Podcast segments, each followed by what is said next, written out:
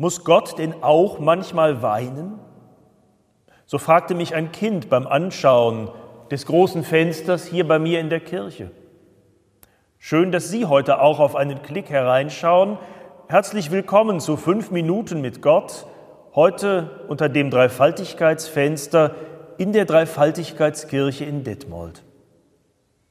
Dreifaltigkeit, das bedeutet, dass wir Christen, wenn von Gott die Rede ist, immer von Gott, dem Vater und dem Sohn und dem Heiligen Geist sprechen. Zugegeben, auch für viele Christen ist das eine rätselhafte Angelegenheit.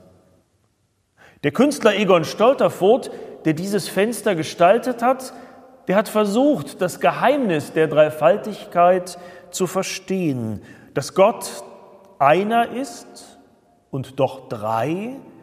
Das heißt für ihn, dass Gott immer ausschaut nach dem anderen. Darum ganz oben das Auge, das Auge Gottes. Nein, kein Big Brother Auge, das einfach nur alles sieht, sondern das Auge, das nach dem anderen schaut und das eben auch weint, voller Sehnsucht nach dem anderen oder voller Freude, wenn es den anderen gefunden hat. Und darum unter dem Auge die ausgebreiteten Arme. Der dreifaltige Gott ist ein Gott, der seine Arme ausbreitet. Die Arme des Kindes in der Krippe, die Arme des Mannes am Kreuz, die Arme Jesu, der Gottes Sohn war, in dem Gott zu uns Menschen gekommen ist, um uns zu suchen und zu finden. Die Arme des Mannes, der sterben musste, weil wir Menschen uns von Gott nicht finden lassen wollten die Arme des Mannes, der uns doch gefunden hat, gerade in diesem Tod, uns Menschen in unserem Leid, unserer Schuld, in unserem Tod. Gott ist Vater und Sohn und Heiliger Geist, das heißt, Gott ist ein Gott, der Geschichte macht, Liebesgeschichte. Und diese Geschichte ist noch nicht zu Ende.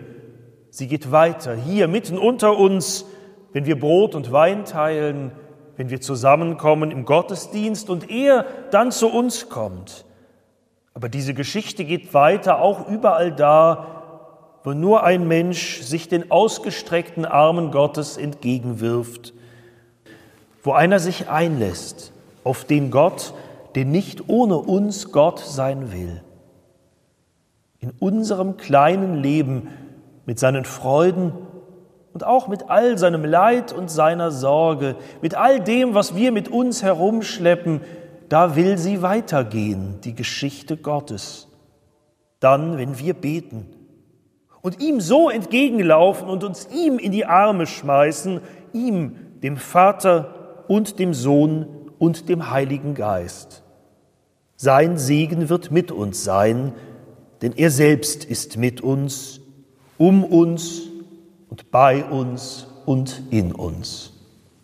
Amen.